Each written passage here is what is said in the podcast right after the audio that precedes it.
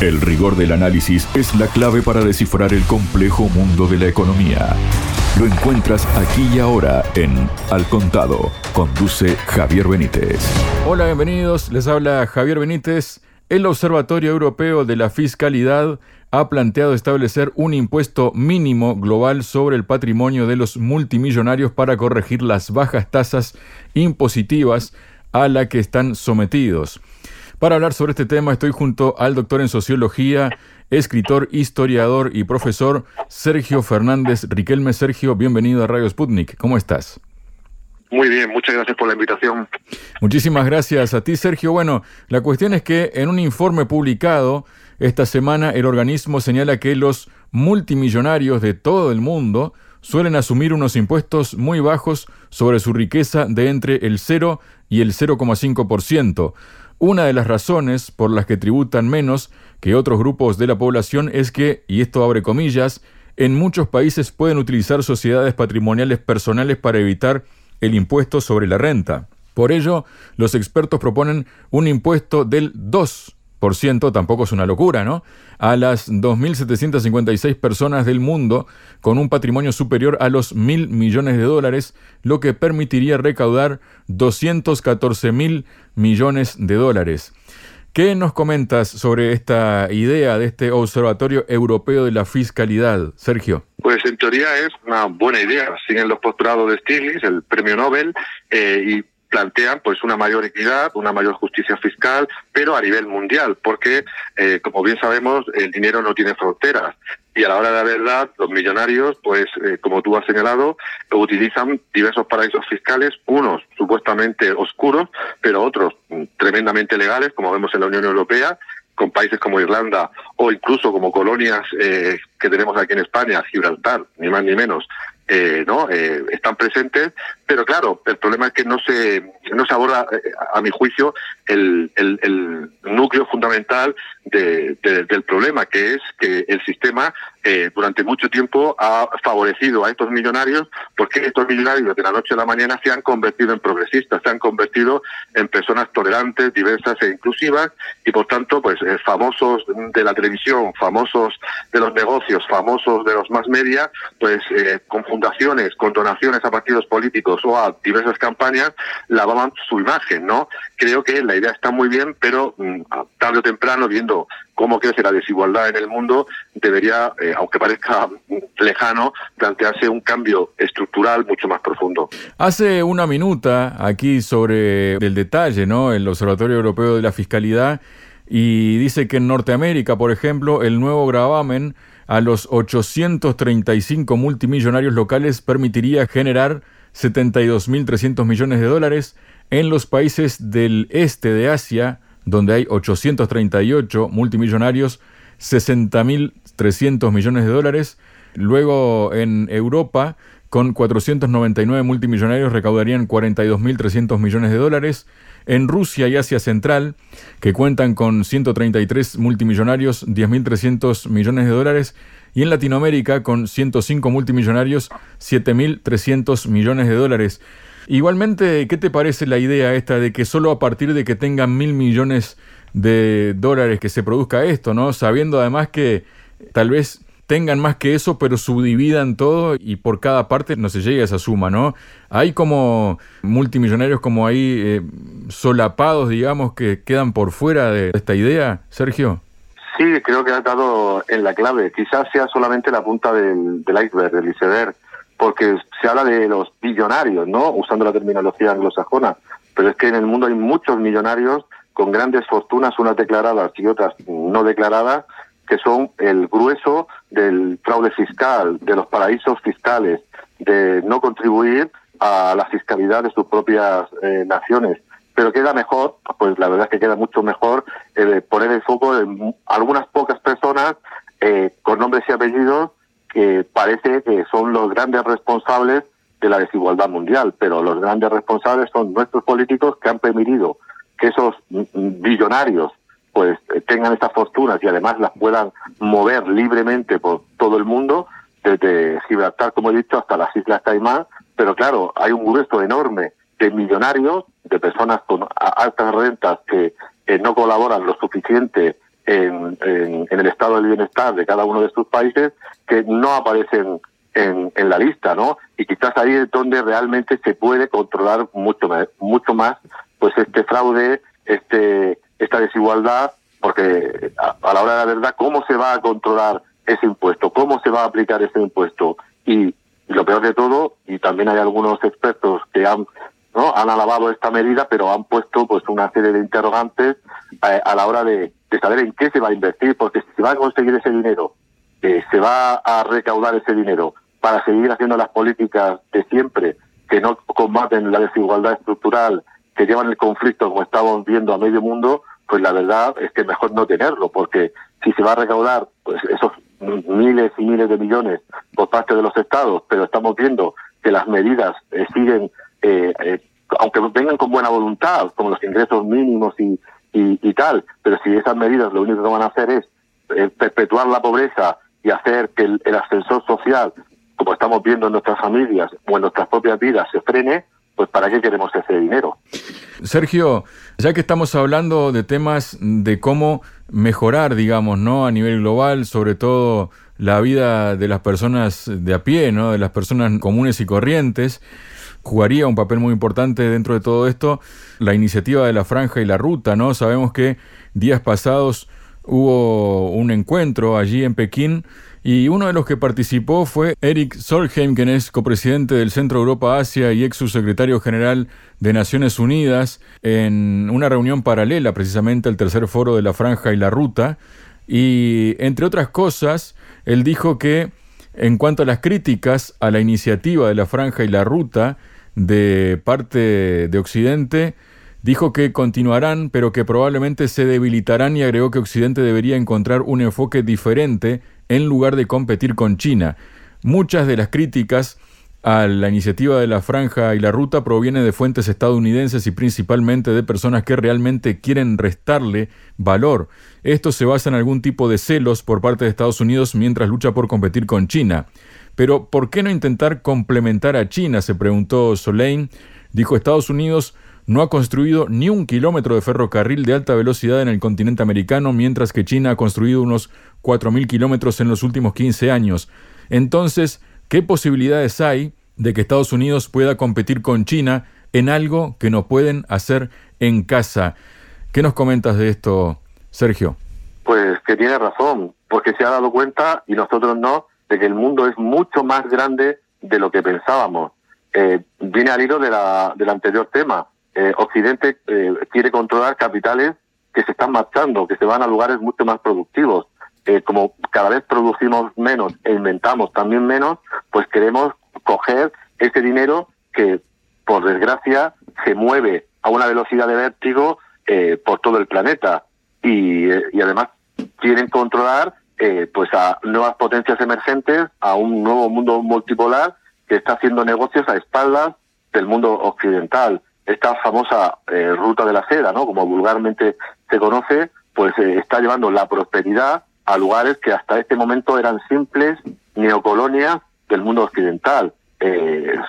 sus recursos pueden llegar a partes del planeta donde el control de las grandes empresas eh, occidentales, pues eh, o, no está absoluto o está desapareciendo. Y claro, a Occidente le entra miedo. Se están yendo eh, los capitales, se están yendo las empresas y las principales infraestructuras, algunas pues eh, que hasta este momento pensábamos que solamente se podían hacer en nuestro pequeño mundo occidental, pues se están haciendo en ese gran mundo multipolar donde el lejano oriente, el Golfo Pérsico, Eurasia o zonas de África están pues eh, aportando mucho más de lo que pues eh, el Fondo Monetario Internacional, el Banco Mundial o la propia Unión Europea pensaban hace no mucho tiempo.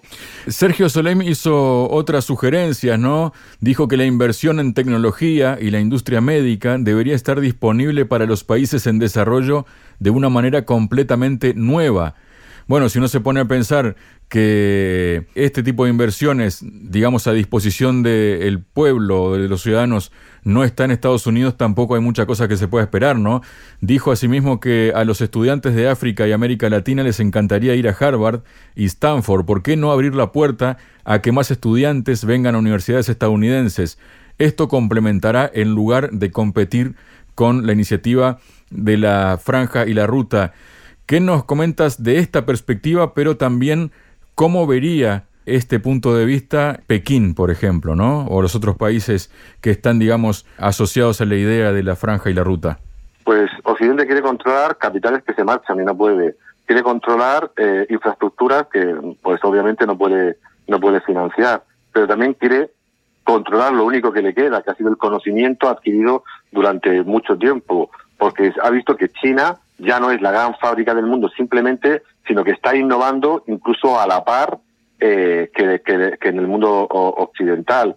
Y lo vemos en dos grandes ejemplos. En primer lugar, en el coche eléctrico, mientras Europa se aferra todavía al coche de gasolina eh, eh, porque teme eh, que esas patentes, esa investigación que se ha realizado durante mucho tiempo quede en el vacío ante una China que es pionera pues eh, en, en, construir coches eléctricos baratos que puedan llegar a toda la ciudadanía y por eso se ha hecho o ha intentado hacer eh, hacerse el control con, con buenos contratos en las zonas de tierras raras que hay por ejemplo en buena parte de África. Y el segundo ejemplo serían los, famosos chips que lo controlan todo, que nos controlan prácticamente a todos.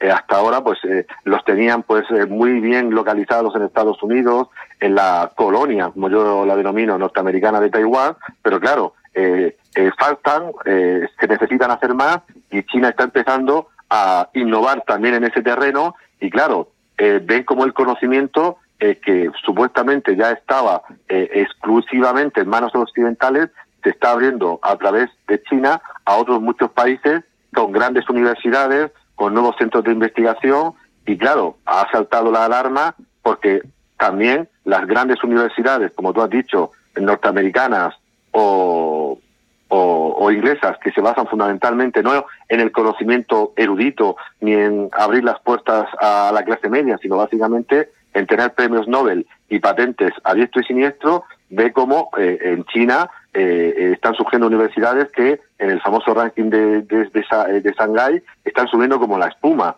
A veces no se le puede poner campo y Occidente debería darse cuenta de que en vez de intentar controlar aquello que no puede controlar, debería hacer, como tú has señalado, buscar puentes de entendimiento con nuevas potencias emergentes que nos copian, pero tarde o temprano nos superarán. Por otro lado, Sergio, independientemente de la importante contribución de la iniciativa de la Franja y la Ruta al desarrollo de los países, regiones, socios, los proyectos y empresas chinos en el extranjero han enfrentado repetidos escrutinios y críticas, particularmente por parte de los medios occidentales.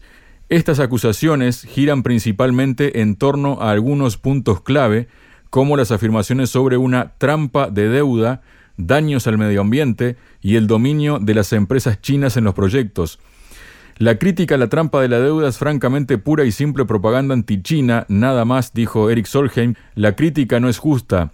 La iniciativa de la franja y la ruta no es una trampa de deuda como algunas personas afirman.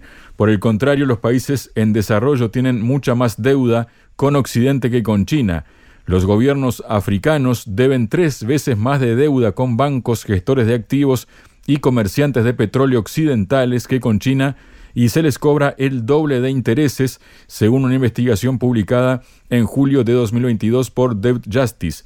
Solo el 12% de la deuda externa de los gobiernos africanos se debe a prestamistas chinos en comparación con el 35% deudado a prestamistas privados occidentales, según el informe basado en datos del Banco Mundial.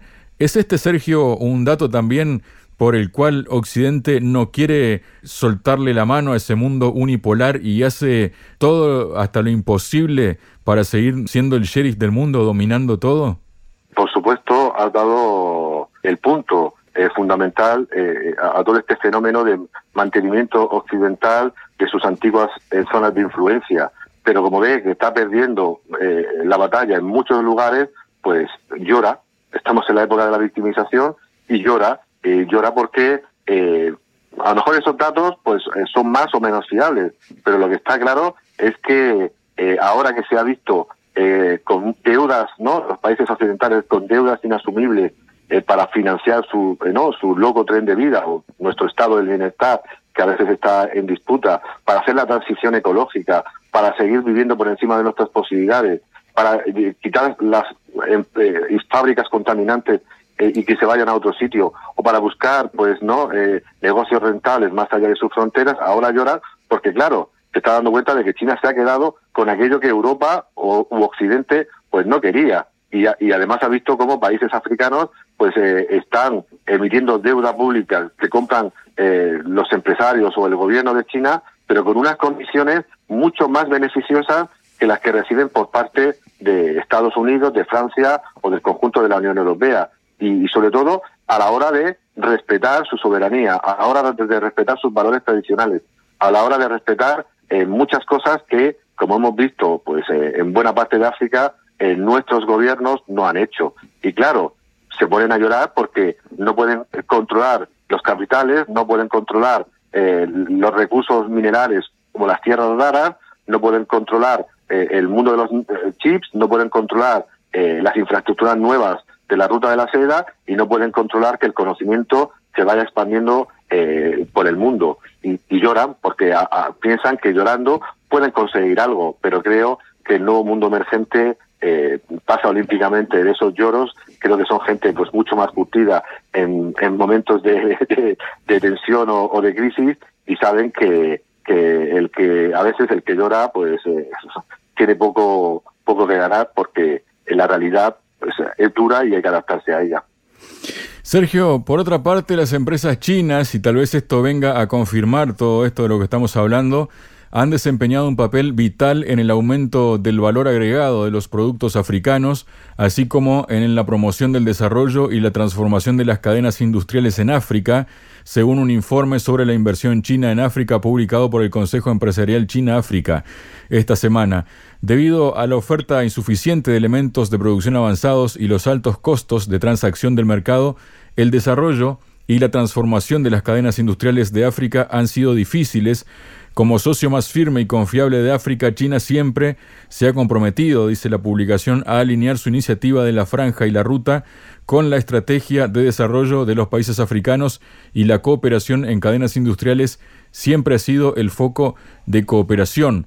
Según el informe, bajo la dirección de la iniciativa y el Foro de Cooperación China-África, la cooperación en la cadena industrial China-África contribuye al desarrollo y la transformación de cadena industrial africana a través de modos que incluyen parques industriales y fundaciones de inversión, infraestructura e industrias, así como transferencias de tecnología y cultivo de talentos, dice Em, esto también viene a explicar un poco, Sergio, lo que ha estado ocurriendo en algunos países africanos en los últimos meses, ¿no? Esos golpes de Estado y la situación, digamos, contraria a países como Francia o al occidente colectivo que tienen varios países africanos ya. Claro, porque hay que recordar que ¿qué le vendíamos desde Occidente a los países africanos? Pues nuestros teléfonos rotos o antiguos, nuestra ropa usada, nuestros coches eh, no ya ya pues que no pueden circular por la, por las carreteras por temas de emisiones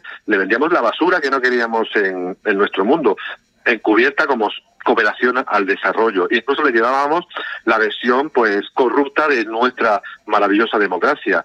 Pero claro, de repente se han dado cuenta de que China les puede proporcionar eh, a sus sociedades de consumo emergentes, porque eh, esos ciudadanos africanos tienen el mismo derecho que nosotros a tener una vida lo más digna posible y lo más parecida a la nuestra. Pues les están dando pues móviles de última generación, posibles coches eléctricos que no vienen de Europa, eh, ropa de calidad a buen precio y muchas cosas que nosotros les regalábamos, entre comillas, como desechos para que ellos no eh, lo reutilizaran, pero eh, en el fondo era una solidaridad falsa para quitarnos, como se dice en mi tierra, el muerto de encima. E incluso llega el tema de la deuda. Nuestra deuda basura iba a África, pero claro, ahora ellos son capaces de emitir su propia deuda en condiciones pues muy ventajosas y casi en igualdad de condiciones respecto a las que eh, tienen con otros países. El mundo, como he dicho, es muy amplio y está cambiando y a veces la gente no se conforma con la porquería de los demás, sino que quiere un trato de igual a igual pese a que sigamos pensando que son pues pobres subdesarrollados a los que hay que salvar con lo que nosotros no queremos. Muchas gracias, Sergio. Un placer como siempre. Entender la economía para entender el mundo. Al contado.